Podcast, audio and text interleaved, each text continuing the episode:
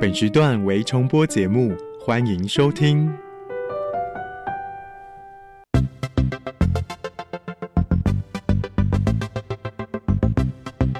新科技大未来，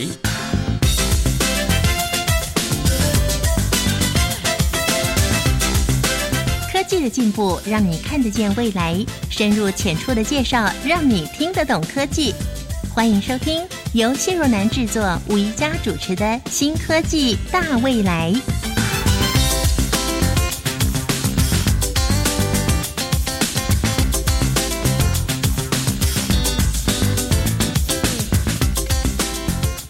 哇，每年的七八月放暑假的期间呢，大家似乎觉得比较轻松一些。不过，在这段时间，除了烈日当空之外呢，也经常会有台风的警报发生，而预防灾害就变成了全民的运动了。今年一百零八年四月份，国家灾害防救科技中心推出了民生市警公开资料平台。可以依照不同尺寸的手机、平板以及电脑不同的解析度，来改变网页布局排版，提供行动装置更优的浏览服务。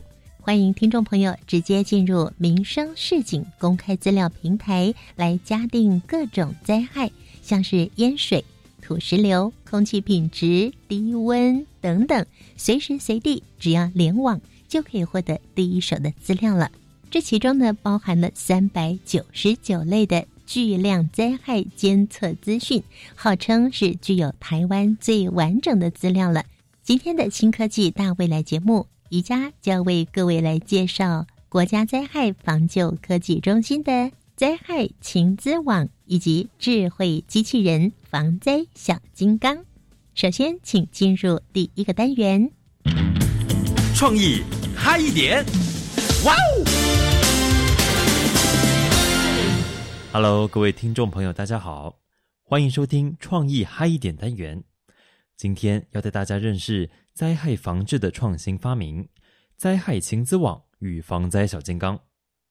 防灾资讯的了解，不外乎从网络上或是新闻上得知，可是，一般人所理解的防灾知识，却仅仅只是单纯的表象，无法全面了解灾害发生的成因，有什么自救方法以及应变措施。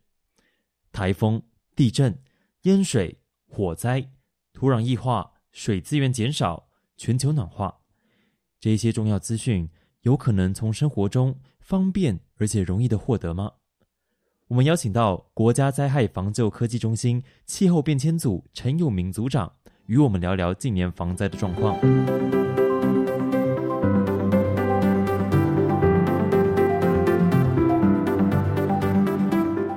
那么，为什么现代的人要特别去注意关于气候灾害的资讯呢？基本上，跟目前大家不管是台湾或是全世界，可以看到，随着地球的暖化。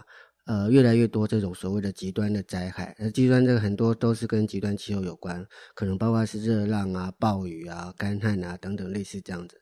虽然在做气候的研究里面会觉得说，因为暖化持续下去，可能这个东西越来越严重，好，可能是未来二十年、五十年、一百年，可基本上气候变迁的影响，它可能就会不见得一直到百年后才会影响，它可能现在的状况就会让这样的事件变得已经相对来讲比较频繁这样子。所以现在我们对这种所有的气候灾害。大家都越来越重视这样，呃，所以你们目前是觉得说，可能在很久远之后发生的灾害，那我们人们因为破坏环境的关系，让那个时间变得越来越快速，然后越来越容易，可能几年后就遇到一些气候灾害。应该这样的，从我们气候的研究来看，所谓气候变迁导致这种极端的气候灾害，呃，应该是说什么时候会发生，其实不知道。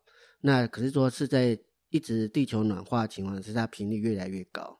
意思说，呃，可能我二十年、五十年的频率会比现在还要高，可是并不代表今年不会发生，明年不会发生，它随时都有可能发生。那对这种灾害的应应变来讲，我们还是要及早的去做这样的一个相对的应应，这样子。呃，您认为台湾目前最需要去预防的灾害是什么呢？我想突如其来的这种暴雨，不管是影响到一般的生活，或是上班的期间这样子，所以其实台湾除了地震是一个比较大型的灾，其实对我们最直接影响就是台风豪雨。那现在从呃五月开始正式进入所谓的我们讲的汛期，就是梅雨季跟台风季。那这样子所谓的这种呃暴雨可能造成淹水，或在山区可能造成一些土石流或玻璃崩塌，基本上都会对我们的生活，甚至有一些是造生命呃造成一些财产上的一些威胁。现在觉得最需要预防的，可能是关于淹水、还有暴雨，或者是海平面上升之类的事情吗？其实海平面上升是属于比较长远的，因为它是慢慢的一个影响。那目前来推估是说，以气候变迁暖化，那这个百年之内大概。呃，最严重可能会超过一公尺左右的这样的一个海平面上升，所以它的影响是我们一般讲就像温水煮青蛙，它是逐渐逐渐的影响，因为它是慢慢慢慢的上升。可是对一般民众来讲，它直接造成的，比如说像呃台风的强度增强、暴雨强度增，那是最直接的这样部分。那其实另外一种灾害当然就是像干旱。干旱就是缺水，其实缺水这种也是慢慢的，它会让你诶，好像这个月开始没有水，下个月没有水，它影响就比较缓慢的。所以基本上这种不同的灾害形态影响程度是不一样。对，可是对民众来讲，他最直接感受的还是以所谓的这种呃立即性的影响会为主这样子。其实民众大概都知道一些粗浅的防灾知识，但就是他们平时能接收到讯息的机会好像也不多，可能是从。大部分从政府的呃政府影片的推广，或者是偶尔在新闻上看到。那组长有没有觉得说，有没有什么方式是可以让台湾的民众可以很自然而然，然后随时随地的去接触到这一些防灾知识呢？OK，如果是平常的一个气象的讯息，我想不管大家可能有空会上网，或是装像气象局 App 啊，包括这里面有天气，或者是所谓的像空气污染的。PM 二点五等等的，可可是基本上国家灾害防治科技中心从去年开始推出的这种 Line，因为我想台湾现在很多人有手机，他会使用 Line，那这样的概念它基本上是主动的推播。那不过防灾中心的这样的 Line，主要是在灾害期间，刚刚讲台风来或是有地震类似这样的状况的时候，会主动让民众去知道说目前的状况，他不见得他去上网。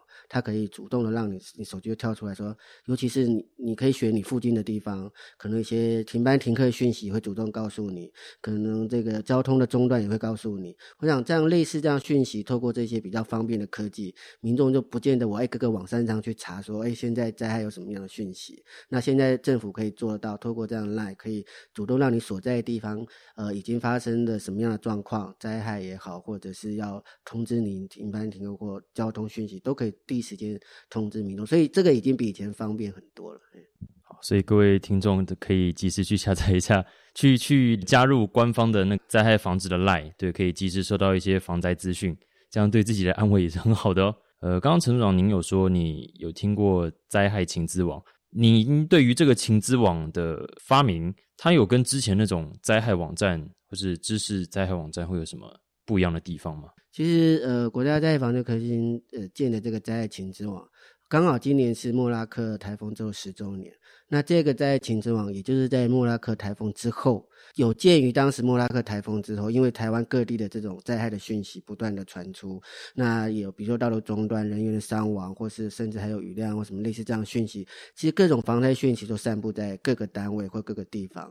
所以那时候莫拉克台风灾后，大家就在想说，有没有可能一个平台，一个比较完整的机制，在同一个平台里面看到看到政府所有的讯息。那所以当时国家灾害防治可以说就设立了这个平台跟网站。那透过这十年来努力，其实他所收集的部会的资料相当的多，所以你可以在这个网站上，包括呃全台湾有一万多支的 CCTV，或者甚至是说呃各地方真的发生灾情的时候，它可以透过我们一般讲的社群媒体的一些大家在讨论的一些关键字，哪里有灾害哪里灾，它都可以主动去捞取这些讯息，回传到这个灾情之网上，所以变成说十年前我们可能对所谓发生灾害的状况。或是预警的状况散布在各个地方，可是十年后，这个灾害情之网可以帮助我们在第一时间就可以掌握各式各样的灾害讯息。其实对防灾来讲是一个很棒、很好用的一个东西。这样子啊，我自己其实上网也有看了一下这个情之网上面的东西，然后他有介绍说他有跟呃可能各大专院校有合作。呃，早期大家如果有一些印象，就是觉得说呃好像我们通常看到灾情都好像。都是电视台媒体第一时间跑到现场去拍那个媒体。可是事实上，很多时候第一时间我们想要知道说，比如说现在台风来了，比如说像国家灾防在中央灾害应变中心，它在整合大家的资料。可是真正地方发生了什么淹水或道路中呢？其实不是那么清楚。这个时候呢，很多的我们叫做的这个学员团队，就是跟国家代表的合作的一个各个大学，他们在各个县市都有。那他们会透过这样的一个机制，第一时间掌握地方，比如说是高，假设是高雄、屏东或花莲、台东，他们去发生了什么样的灾情，他们把那个照片或者讯息把它回传。所以这样的一个情资网其实不是，它只是一个平台，可是它还是需要我们像我们中央的各个部还有地方，还有地方的大学，大家一起在帮忙收集这资讯，才能够让真正政府要做决策的时候，知道说，哎，到底哪里。这个时候发生了个灾害，说起来，这个讯息比媒体还要快，因为当地人真的发生，他们第一时间能够掌握这些讯息。我想这时候大学所扮演的这个讯息传递的角色是非常非常重要。啊，所以这个灾害情资网它其实是一个中央、地方还有各个机关一起合作去努力发展出来的一个网页。哦，那的确就跟我们之前可能想的说，媒体拿到什么资讯播出来的方式就不太一样了。非常谢谢国家灾害防救科技中心的陈永明陈组长接受我们的访问。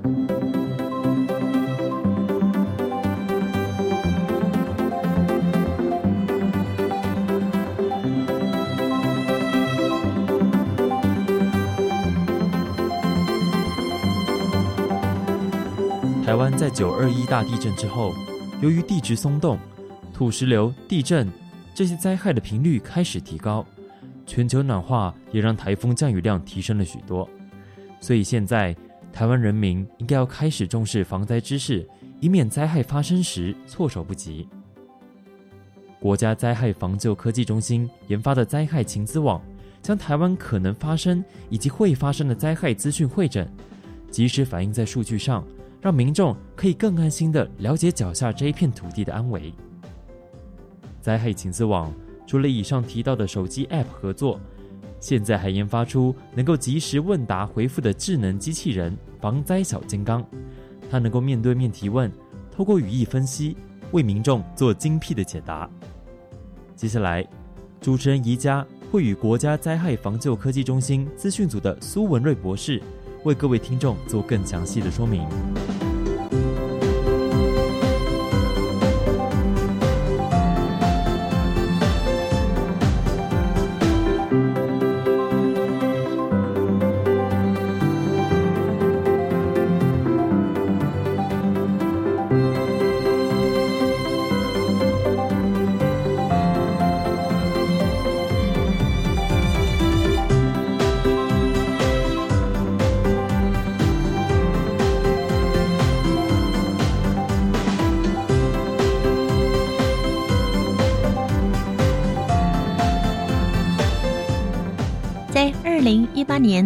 科技展中，国家灾害防救科技中心除了展现灾害情资网之外，还出现了一个造型可爱、吸引人注意的防灾小金刚。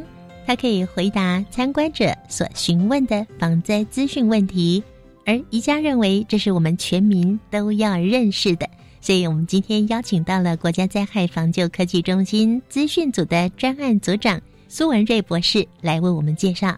苏博士你好，主持人好，各位听众朋友大家好。灾难发生的时候，大家呢可能是处在一个不知的状态，所以就会很恐慌嘛，对不对？对。但是如果有一些讯息出来，大家就可以预做准备了，对，就更安心了一些。你们就扮演这样的角色的。对，其实我们中心主要的任务就是在呃提供一些防灾科研的一个价值，所以我们是希望能够在灾前就可以提供一些预警的一个讯息。甚至灾种的话，也可以让大大家了解到目前整个灾害的一个情况，对到灾后整个复原的一个状况，可以把这些资讯做一个整合，让大家去做一个了解。所以你们最主要的任务有几项呢？我们现在中心有五大任务啊。第一项的话就是推动防灾科技的研发跟整合价值。那第二的话就是把这整个研发的一个成果可以去做落实的应用。比方说，哎，我们会把这学界的一个成果给县市政府或者是中央政府去做后续的一个价值呃成果的应用。嗯哼。那第三的话，主要就是我们就会去协助一些灾害防救的工作，好像是地震发生的时候，我们会哦在这边提供相关的资讯给指挥官或者防灾人员做参考，他们可以很快的去掌握到一个现场的一个讯息。嗯嗯嗯，那第四项工作的话，主要是在国际合作跟交流。像我们中心也会跟比较先进的国家，他们去做防灾技术的一个交流，也会把国外的技术引进到国内来去做后续的应用。是跟国际做交流。对，嗯那第五项的话就是协助大专院校或者研究机构去参与防灾科研的一个工作。大专院校相关科系吗？对，就是防灾方面的相关科系。让他们有一个实习的机会。对，像我们中心也会在每年的暑假期间去办一些实习的一个活动啊，让这大专院校可以来参与。嗯嗯嗯，是。那你们有一个灾害情资网，是这也是你们灾防科技中心所开发的。另外还有一个，我们今天也要介绍给大家的，就是智慧机器人防灾小金刚。我们来看看你们这个灾害情资网哦，什么时候建制的啊？在情之网呃建制到现在已经算是第二代。呃，哦其实我们在莫拉克台风发生之后，我们就着手在建制相关的一个系统。主要会建制这个系统的原因，是因为哦，在莫拉克台风看到的就是所有的资讯到指挥应变中心的时候，很难去把它串接起来，去让指挥官了解到整体的情况。嗯哼，呃，因为当时的话，也许是网络还不是那么发达，所以资料整合的一个程度不是那么好。嗯哼，所以我们当时就希望能够把这些资料能够做一个比较好的一个整合，然后在一个地图上面可以去做呈现。所以我们这个开始在开发这个灾害情之网。莫拉克台风呢是在二零零九年，对距离现在十年的时间了。所以您说现在是第二代，那时候是第一代，对，第一代跟第二代有什么差别呢？第一代主要我们还是在做资料的串接工作，嗯呃，比较是把各部位的的资料能够做一个串接。我们当时提供的一个地图的界面，应该算是比较给幕僚人员使用的，它需要更多繁杂的操作，然后去做一些排列组合。给专业人员用的。对对对，嘿嗯，那所以第二代是我们一般平民百姓可以去接触的，对可以看得懂的。对，那嗯第二代我们就尝试着说，呃把这些资讯能够做一些加值哦，就好比说我们进了厨房，第一代的话比较像说在你是一个厨师的一个角色，嗯那第二代的话就是说，你你进了餐厅以后，你是在外面的顾客，嗯，我们把这个菜色都已经准备好了，然后那端出来点给你，菜就好。对，就给你使用这样子。嗯，所以我们在情之网设计就是以页签的概念啊，嗯啊那在不同的时间，你可以去点选不同的页签，你可以看到你想要看的当时的一个资讯。哦是就更便民了。是的。那这个灾害情资网包括了哪些内容呢？在情资网目前呃定位主要是在天然灾害的一个情资服务为主，嗯比方说诶台风、地震哦，甚至说冬天的寒害等等哦，那我们都会提供相关的情资哦给这防灾人员做应用。台风、地震还有寒害，对，特别是针对农作物的部分，给农民也有很大的帮忙。是的，它具备的内容是有这三大项，那么它会提供什么样的服务？它的功能又是什么呢？我们当初设计的理念是透过地图的概念，主要让所有的资讯能够在地图上面很快速的呈现出来，让使用者能够看到地图，也可以大概了解到说它的一个影响的一个程度是怎么样子，嗯哼，然后它的灾害的规模是怎么样子的，嗯可以很很快速的去做一个理解。用图，对，这叫做有图有真相。是的，嗯，今天苏博士为我们介绍的国家灾害防救科技中心所开发的灾害情资网，目前呢已经被中央灾害应变中心所运用了，提供了防救灾情的分析研判资讯，也协助政府进行灾害应变作业。这里面包括了三百九十九类的巨量灾害监测资讯。哎，我好想了解这三百九十九类的巨量灾害监测资讯是指什么呀？嗯、比方说台风期间，我们会去监测天气哦，比方说雨量或者说水位嗯，哦，那雨量雨量就一样了，水位又一样了，对这样子吗？对嗯那另外像说，哎、我们也会去接接这个 CCTV，就是即时影像的部分。嗯对，那这些都是一些算是监测资料的种类。嗯哼，对，那不同的灾害有不同的需求，所以我们把这零零总总把它汇整起来，大概就有三百多种的监测资料。哇，你们花了多少时间建制这个？就是从莫拉克台风之后，我们就开始在做一个建制。十年呢？对，其实二零零九年莫拉克台风之前哦，其实各部位都已经有蛮丰富的一个资料了。嗯嗯，那只是说当时的网络并不是那么发达，所以这些资料大部分都是分散在各个部位数，嗯比较难去做一个串接整合。还好是之后的网际网络已经发达了，所以我们可以很快把这些资料去做一个共享，去做一个运用。嗯，所以目前是串接跟整合，是的，嗯，嗯，才能够把这么多的资讯可以再传输出去。是的。嗯那你们这个国家灾害防救科技中心呢、嗯所研发出来的这个灾害情资网，可以说是号称哦，具有全台湾最完整的资料了。那请问这些资料怎么去搜集过来呢？其实我们在收集的过程，必须要跟呃各个呃资料所属单位去做一个密切的一个交流合作。嗯、因为每项的资料在建制的的当时，它也许并不是针对防灾做使用的，所以它的相关的格式的内容，也许并不是符合哦我们在做这个地图概念去做设计。嗯所以过程中，我们必须要跟部位署去做一个沟通，让他们也可以去 follow 这个相关的一个内容啊标准格式。这样子的话，我们串接才有办法去做一个持续永久性的一个借鉴。刚刚苏博士说，这个研究呢已经超过十年的时间了哦。那您个人参与这个研究多久了？呃，我是从这个系统开始建制的初期就开始参与。嗯那本身我在防灾中心已经呃十五年，哇，时间这么久了，是的，贡献了好多您的专业。那您本身学的是本身是水利背景，哦，是水利背景，对，也很有直接的关联呢。是的，嘿嗯，因为所有的灾害跟水利也有很有关系。，对，我们在过去啊，你刚刚有提到啊，是没有网际网络的状态底下，嗯，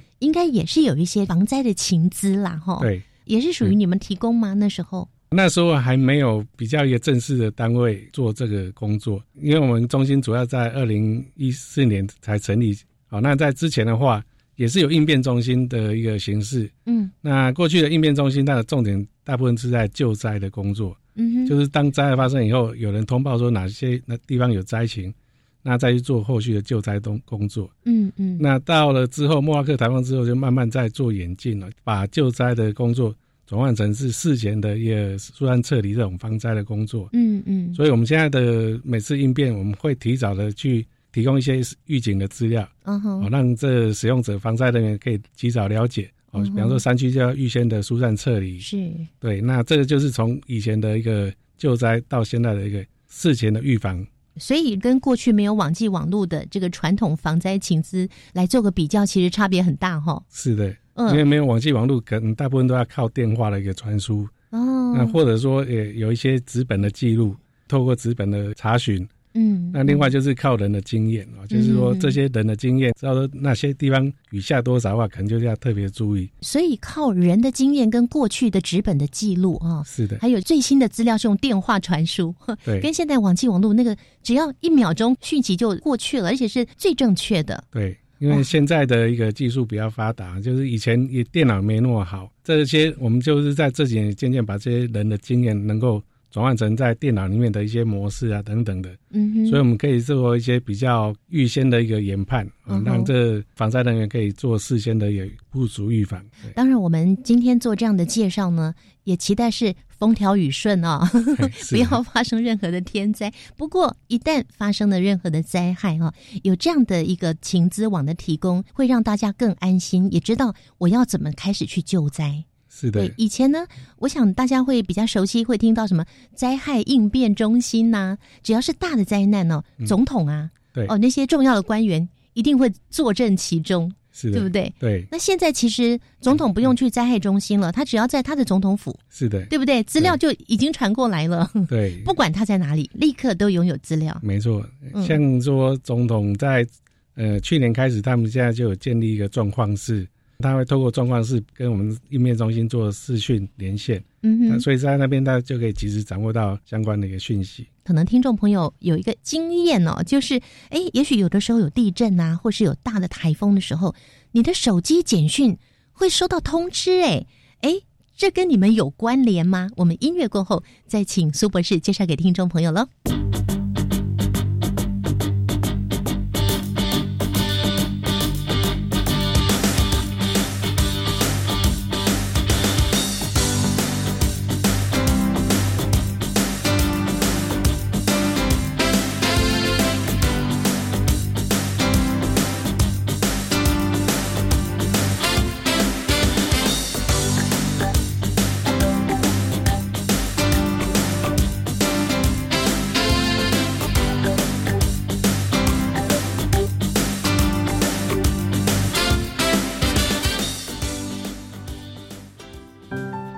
的梦想是当一个快乐学习的人。我的梦想是当一个有自信的人。我的梦想是当个勇敢做梦的人。我们是 Young Dreamer，我们因梦想而发光。Hello，大家好，我是每个礼拜三、礼拜四 Young Dreamer 的节目主持人季杰。鼠年到了，要祝福大家，鼠年快乐，成为数一数二的梦想家。社工啊，我孩子刚出生，好担心他的未来哦。别担心，为帮助低收入户跟中低收入户儿童，一百零五年一月一日以后出生的孩子，儿少教育发展账户，您帮孩子存多少，政府就帮您存多少。等孩子年满十八岁，这笔存款可用来升学、职训，甚至创业哦。那我要努力帮宝宝存钱了。如有相关疑问，请下询一九五七福利咨询专线。以上广告由卫生福利部提供。Can you speak English? Yes, I can. 我使用全英语教我的学生。配合行政院二零三零双语国家政策发展蓝图，教育部全面启动教育体系的双语活化，培养台湾走向世界的双语人才。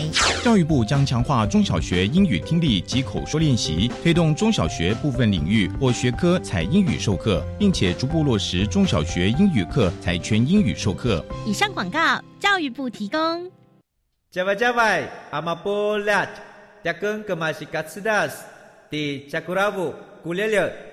大家好，我是来自台东的胡代明，这里是教育电台。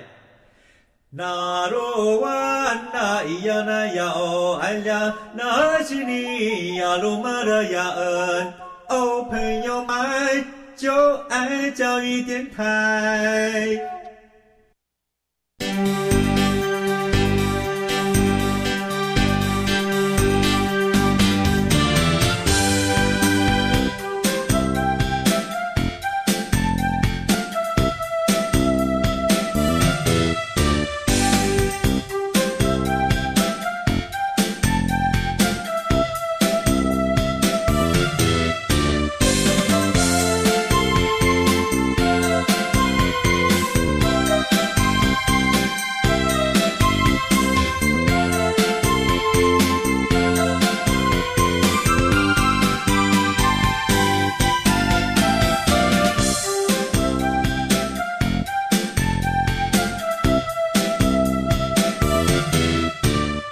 亲爱的朋友，你现在正在收听的是教育广播电台新科技大未来节目。我们今天呢，介绍给听众朋友的是国家灾害防救科技中心所开发的灾害情资网以及智慧机器人防灾小金刚的技术与应用。哎，我们还没有介绍到防灾小金刚哦，等一下会为大家介绍，这是一个非常可爱的机器人哦。我们今天邀请到的是国家灾害防救科技中心资讯组的专案组长苏文瑞博士。我问苏博士说：“哎，我们有时候手机会收到赖呀、简讯呐，是有关于一些灾害的讯息啊，有地震或者是哎有大的台风要来了哈。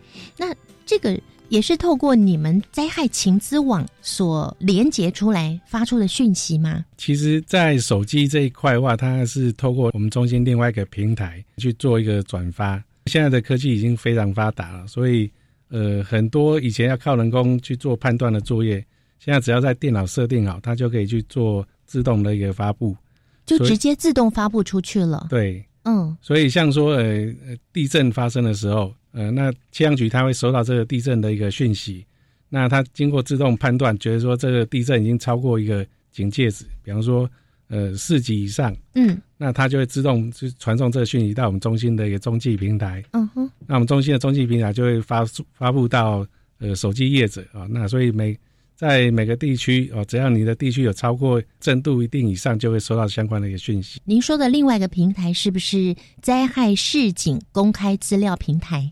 呃，应该是说细胞广播的一个中继站。细胞广播，对，人体细胞的细胞吗？对，这个名称为什么这么特别呢？呃，它其实是第四代的一个手机的一个基地台，对它的一个传输的量会更大，有点像说细胞部件一样，它是一个网状的一个部件哦，所以它就我们把它称作细胞广播。OK OK，我我第一次听到 细胞广播。是的。好，那么是怎么样去成功转换成 Line 的？我记得以前是简讯嘛。对。那现在也有 Line 嘛？对。那是怎么样又有简讯又有 Line，而且可以依照个人的需求来提供一些及时的防灾相关讯息？嗯，其实哦，我们现在的一个资讯它可以多元化，就是说。你只要资料出来，那这个资料我们把它转换成一个标准化的一个格式。嗯，那这个格式的话，其实它可以去传送到不同的一个装置，比方说刚才的细胞广播是一种方式。嗯那奈的话是透过网际网络，那这是另外一种方式。嗯，所以我们中心也跟奈公司去做一个合作。嗯哼。哦，那在这透过奈的话，我们也可以哦，只要把讯息送到奈的这个平台里面，那呃使用者就可以马上去收到相关的讯息。嗯哼哼。对。哦，我非常好奇，这些服务都完全免费哦。是的，对不对？对。哦，这是纯粹服务性质的。对，因为防灾比较属于一个公益的性质。嗯嗯。哦，所以像奈公司的话，他们本身对这一块也蛮支持的。嗯，对。OK，好，那我们今天主要介绍的这个灾害情资网啊，我相信听众朋友一定也很好奇，它到底是运用了哪些科技呢？呃，其实灾害情资网最核心的技术就是地理资讯系统，呃，它是透过一个地图的概念了，大家可以想象，就像 Google Map 一样，嗯，啊，你去国外自助旅游啊，那你想知道说饭店的位置在哪里，它离捷运站近不近，嗯，你现在都可以透过 Google Map 输入，你就可以知道说，诶，它的相关位置。对你这么讲，大家就比较清楚。是的，所以我们也习惯可以使用这个了。对，所以我们可以透过这个概念，嗯，就透过地图让大家很快的去理解到，呃，灾情的规模，嗯，那预警的地区在哪里等等。嗯哼。所以我们在里面最用最重要的核心的技术就是地理资讯系统。嗯，对。那另外我们也透过各部位物联网的一个技术去收集到各式的监测资料。嗯哼。就刚才陈如刚才主持人提到了，目前我们大概有三百。多项的一个监测资料，嗯，都是各部位辛辛苦苦去布建的。是，比方说我们在一个河川上面就有很多的水位站，嗯哼，那在每个乡镇就几乎都有一个雨量站，嗯，那这些都是像中央气象局啊，或者是水利局呀，对，嗯，水利署建，嗯，对，那所有的资料现在都可以透过物联网的概念哦，及时的回传到。呃，他们的中心，那我们也同步的去借接这些资料回来，嗯、来做一个视觉化的呈现。嗯哼，是，所以物联网不仅仅是民众们平常在买东西方便而已，对，它也可以达到救人的功效。对，它是一个呃及时的讯息的一个传输，所以它可以知道说现场到底发生了什么事情。嗯嗯嗯，对，所以运用的是地理资讯系统以及物联网，对，这两项科技。对，那还有其他的吗？嗯，现在还有就是，我们可以透过一个呃手机的方式哦，因为现在手机非常发达，嗯啊，所以我们在灾害情之网现在看到大部分都是在桌机上面使用，嗯哼。那另外，我们就希望能够也把这些讯息可以透过不同的方式去呈现了，所以我们也有手机版的在爱情之网，嗯，那甚至我们把它转换成刚才呃提到的奈哦去做一个发布使用，是，对。这是在一百零八年的四月二号，你们推出的一个新版民生市井公开资料平台，是这个吗？你在讲这个吗？对，嗯，然后它现在更名为民生市井公开资料平台哦，它这个特别响应了一个 RWD 的一个网页设计来进行开发，依照不同尺寸的手机、平板还有电脑不同解析度而。改变了网页布局的排版，来提供行动装置最佳的浏览体验。对对，嗯嗯，这是很新的耶。是的，因为毕竟现在大部分的人都是手机是不离手的。对对对对对。所以我们希望能够把这些资讯能够把它简化，那在手机上面也可以去做一个观看。哦，是这样就更便民了。是的。好，那么这个防灾情资啊，目前有二十六个政府机关来借接加值。三十八个学校跟研究中心也来借接了，那有超过八百零三个单位来申请借接。先跟听众朋友解释一下“借接”这两个字是什么意思，然后这么多的机关团体来申请借接，到底可以达到什么样的效果？嗯，我们可以想象，比方说，呃，借接可以想象成是像说高速公路一样，比方说台北到桃园，你必须要透过这。呃高速公路去做一个衔接。嗯，那我们是透过网际网络去做一个衔接。比方说交通部它有提供这个相关的一个道路的一个资讯，那我们把这资料转换以后，再去透过网际网络传输到我们中心来。嗯哼，那我们把这个叫做借接。哦，所以这叫借接。所谓的借接是针对不同的单位哦，那它有资料的一个共享的一个需求，那我们就会透过呃借接的把这两个单位的资料做一个串联。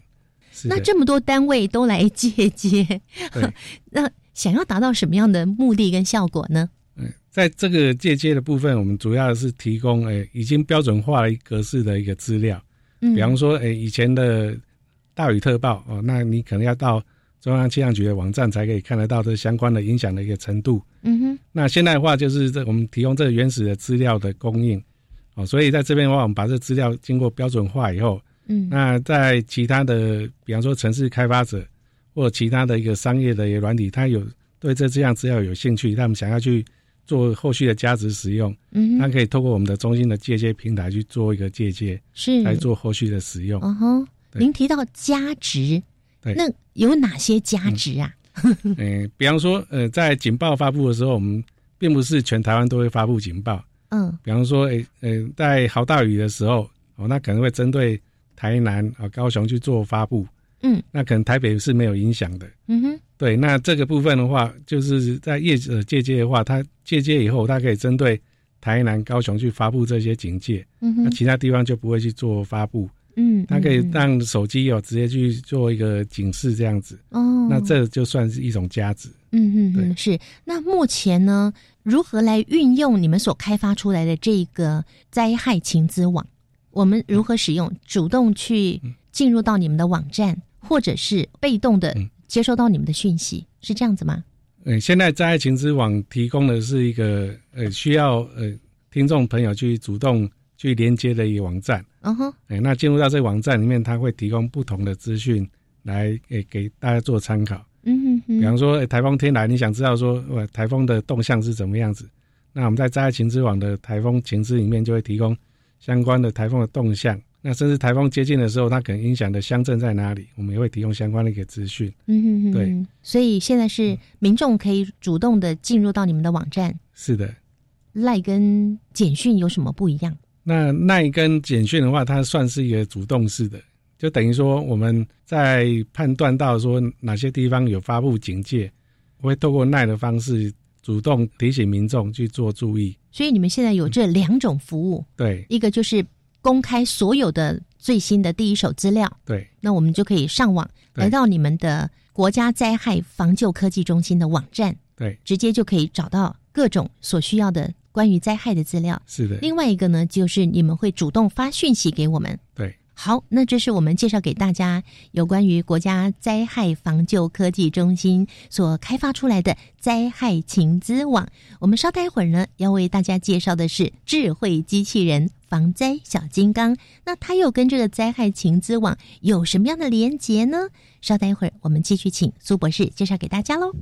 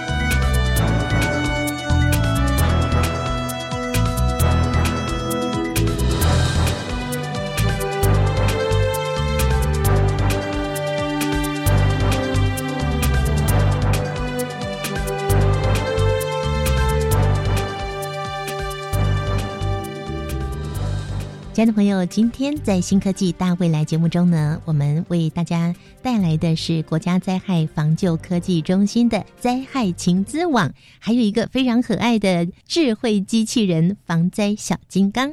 我们邀请到了资讯组的专案组长苏文瑞苏博士。苏博士接着下来呢，要帮我们介绍的就是这个防灾小金刚哦，它的造型非常的可爱。我记得呢，它是在二零一八年的未来科技展中出现的。吸引了好多人的目光哦，来帮我们介绍一下它的造型，还有它所具备的功能，好吗？好的，呃，防灾小金刚基本上是一个市面上现有的语音机器人产品。它除了可以说话以外，它也可以做一些可爱的动作，甚至说可以控制这家电的产品。所以当初我们就从这里面去做一个发想，是不是也可以把我们的防灾的一些基本的。讯息也可以放在这里面，甚至说防灾教育的一些基本内容可以放在里面。嗯哼，所以我们当初就从这里面去做一个机器人的开发，把语音的一个讯息融入在这里面。嗯嗯，所以比方说你问他说：“诶，我家附近有没有什么避难场所？”嗯，那他就会回答你临近的避难场所在哪里。他用说的吗？对，他可以用说的，甚至他荧幕也可以显示显示出来。嗯，啊，这相关的一个避难场所在哪里？哦。好可爱哟！比方说，哎，这个地震有没有那么危险呢？我有需要跑出去吗？对比方说，你可以问他说，当地震发生的时候，你需要做什么动作？啊，那他可以回答你说，你要趴下掩护，类似这样子。那这个防灾小金刚，您刚刚说它可以听问题，并且它可以说说出答案来，那这是运用的什么样的技术啊？这主要是运用这个语音辨识的技术。那其实。哦，最近这几年这方面的技术也越来越成熟。嗯嗯，像我们在说相关的中文的部分，呃，它大概都可以听得蛮完整的啊，那可以去辨识出来你要问什么问题。嗯，所以我们可以从里面去搜寻相关的关键字啊，比方说你问到地震，那可能就是跟地震有关的。嗯，那你问到淹水，可能是跟淹水有关的。那我们就可以透过你的语义里面相关的一个关键字去回答你的问题。所以你刚讲的是语音辨识。对，就是语音辨识跟里面的语义辨识这两种技术。哦，语音辨识跟语义辨识。对，那这也是由您来开发的吗？呃，其实现在以呃市面上也有相关的一个产品可以使用。嗯嗯。所以我们也是用市面上的产品去做后续的加值运用。所以防灾小金刚它所提供的，也就是我们刚才节目前半段所介绍的灾害情资网呈现的资料喽。是的。就是我们把灾害情之网，我们在中心收集到这么多的资料，那我们就是尝试着想去把它做一些加值，嗯，再提供给各位去做使用，这样子。提供的资料它到底有多快？比方说这些数据里面有图表、影像，它的传输的速度有多快呢？通常我们在问一个问题啊，那他回答大概是几秒内，他可以去做一个辨识，然后回答，嗯，这样速度还算蛮快的，嗯，对，几秒内他就可以回答了。是的。好，苏博士呢？我们今天介绍的国家灾害防救科技中心所研发出来的灾害情资网，那这个灾害情资网呢，它除了是去接收一些部会的资料之外，然后我们民众呢可以主动的上网去搜寻一些相关的资讯之外呢，民众还可以参与一些什么吗？嗯，其实灾害情资网目前已经接接了很多部会的一个资料，那其实，在某些地方还是有不足的地方。哦，所以我们在最近这几年也积极在开发，就是透过一个社群攀爬一个技术，啊，像说各位都会上 Facebook 去做一个留言、拍照，你看到灾害发生的情况，你会拍照下来，然后在 Facebook 上面留言。嗯哼。那我们会透过呃攀爬的技术，把这些资讯哦收集回来到我们的中心，然后再做分析，再提供给防灾人员做后续的参考。哦，哎。我第一次听到这个叫做什么社群的攀爬。对，这个其实是在最近这几年一个比较创新的一个技术。嗯，对，那就像我们在 Google 里面要去搜寻，透过关键字搜寻一样。嗯哼。那我们在这边的话，我们可以把灾害的一些，像说淹水啊，或者说诶，到因为半个轮胎高，或者是台风这些关键字。嗯。那输入以后，那我们就可以把这些资料去做一个筛选。所以说，可能在某一个时间有几百万笔的资料，那我们经过筛选以后，可能就剩剩下一百笔。那这一百笔就对我们来讲就非常有用。哦，所以我们民众呢也扮演了救灾的角色。是的，我们也可以把我们眼睛所看到的、所拍摄的、所记录的跟灾害有关的，我们只要上网去放在 Facebook 上面，你们都可以抓得到。对，就是我们会透过一个攀爬的技术，把这些资讯去做筛选以后，然后去做呈现。哇，实在太厉害了！那这个攀爬的技术又是什么技术呢？嗯，其实它就是一个比较像说一个关键字的一个筛选。哦，我们可以透过听众在 Facebook 上面的一个留言，那里面有提到像说淹水这两个字，嗯嗯，哦，那我们就会把这个这个筛选出来，然后我们再去判断说这个是跟这次灾害有没有关系。哦，那有关系，我们会把它记录起来，然后去做后续的应用，这样子。OK，我懂了。所以听众朋友千万不要在 Facebook 上面使用“淹水”这两个字当做你的名字，也不要用台风或是土石流当做你的名字。是的，不然很可能都会被被抓到、被搜寻到。不过，嗯，你这个是不被使用的资料，对对对，没有参考价值的资料，不要用这种名字啊！哈。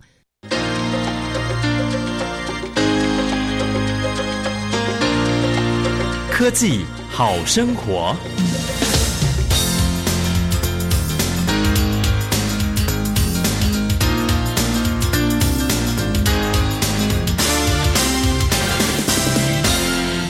那关于我们刚刚才介绍给大家的防灾小金刚，还有上一个阶段介绍的灾害情资网，在科技的研发上有什么样的突破呢？在这个整个防灾小金刚跟灾害情资网。科技方面的突破的部分啊，比方说我们现在可以透过这个语音的辨识，还有语义的辨识等等，那甚至说我们有透过物联网的技术，把这些即时的情资快速的一个收集，这是在科技方面的话，呃，可以做到蛮不错的应用。嗯哼，它就像说呃千里眼跟顺风耳一样，我们在一个地方就可以知道其他地方到底发生了什么事情。那目前呢，除了是产业界的运用之外，还有其他哪些运用呢？其实我们在思考是说，诶，未来是不是可以再给居家的应用？比方说，我们刚才提到防灾小金刚的概念，就是说，啊，比方说每个人未来家里都有相关的语音机器人的时候，啊，在地震发生的时候，它也许就可以帮你关掉瓦斯啊，帮你把门先打开，哦，那避免锁住，甚至说电梯可以帮你及时的停住，啊，那未来的一个科技里面，让这些都可以做到。那最后呢，请苏博士来跟我们谈谈灾防科技中心的下一个阶段的任务喽。嗯，灾防科技中心，呃，其实我们一直持续在准备新的一个科技，像我们现在在看到的地理资讯的图台这个部分，我们希望未来能够朝向一个三维的一个方式，甚至虚拟实践的方式去做一个呈现。嗯，所以我们在这边希望能够再把这个相关技术再做一个整合以后，可以做一个更好的运用。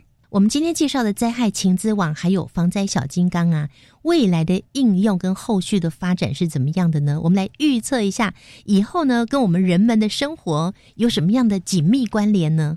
其实现在物联网的技术已经越来越发达了，未来这些应用应该是可以融入到个人的生活里面。嗯，哦，你可以透过你的手机，甚至说你的家里的电视，当有这个警戒发布的时候，你的电视也许就会主动提醒你。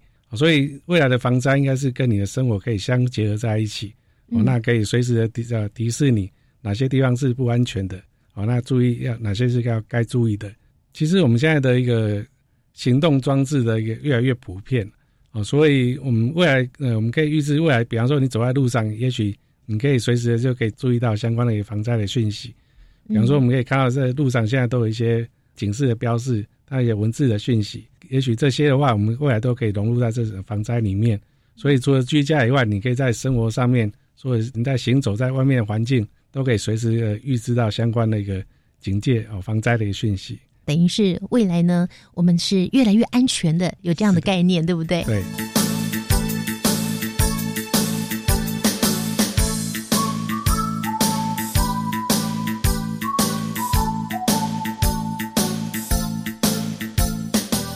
那么，在我们整个介绍完之后呢，苏博士，是不是您在做这样深入研究，以及提供了我们民众这么方便、这么及时的这些防灾的一些讯息？你个人有没有很想跟我们说的话呢？其实现在的科技非常发达，就是说，我们也希望呃，民众在收到相关的讯息的话，也可以去了解到这个讯息的背后的含义。哦，那这样子的话，在防灾会更快的注意到相关的事情。比方说，我们现在常常收到这地震的简讯。那其实就是要提醒大众啊，就是说你在这面临到灾害的时候不要惊慌哦，就是面对灾害就去了解怎么去做一个处理这样子。你收到这个讯息的时候呢，其实是要告诉你怎么做会更安全。是的，千万不要忽略它了。对，嗯，好，今天非常谢谢苏文瑞博士，谢谢你的分享，谢谢。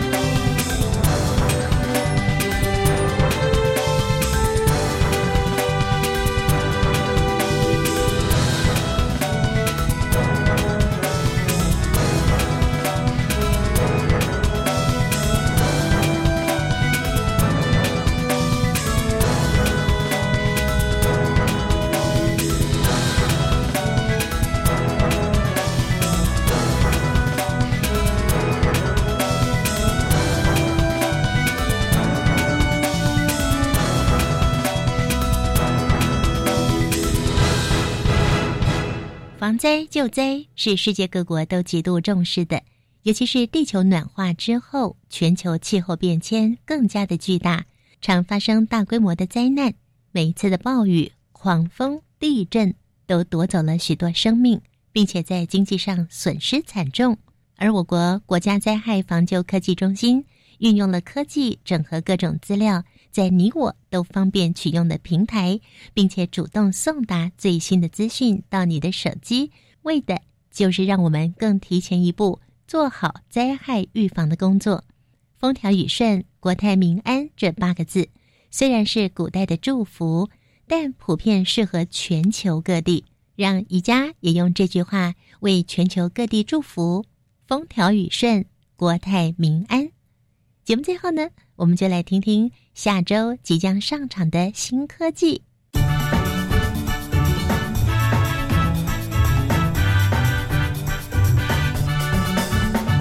微针贴片它其实很简单，就是在贴片上面带了很多小针，那个针呢叫微针。微其实本身不只是形容词，也是个名词。微也是微米的微，一微米是十负六米，那个针就是几百微米的一个长度的针，它就放在一般的贴片上面去。因为我们吃药的或者我们下药的一个过程啊，基本上现在来说我们生病了，那我要吃药或者是打针，胃衰很强，所以要设计的很好，让药不会破坏掉。那另外就是打针，打针会痛，百分之十的人是天生就怕痛的。嗯。那另外就这种贴的，贴的我们像我们贴三龙 pass 啊或者这止痛东西去呢，但效果有限。为什么有限呢？因为皮肤是有很多保护作用。它有拿阻力，分子量大一点药下不去。人的表皮跟神经之间有零点一公分的距离，零零点一公分的距离。所以有人就想，如果我这个用个针穿过表皮，碰不到神经的话呢，表皮的阻力就没有了，但药容易下去。那这个领域大概也发展了二十年左右哦，学术界做了很多研究，论文很多，就它是无痛下药的有效方式。无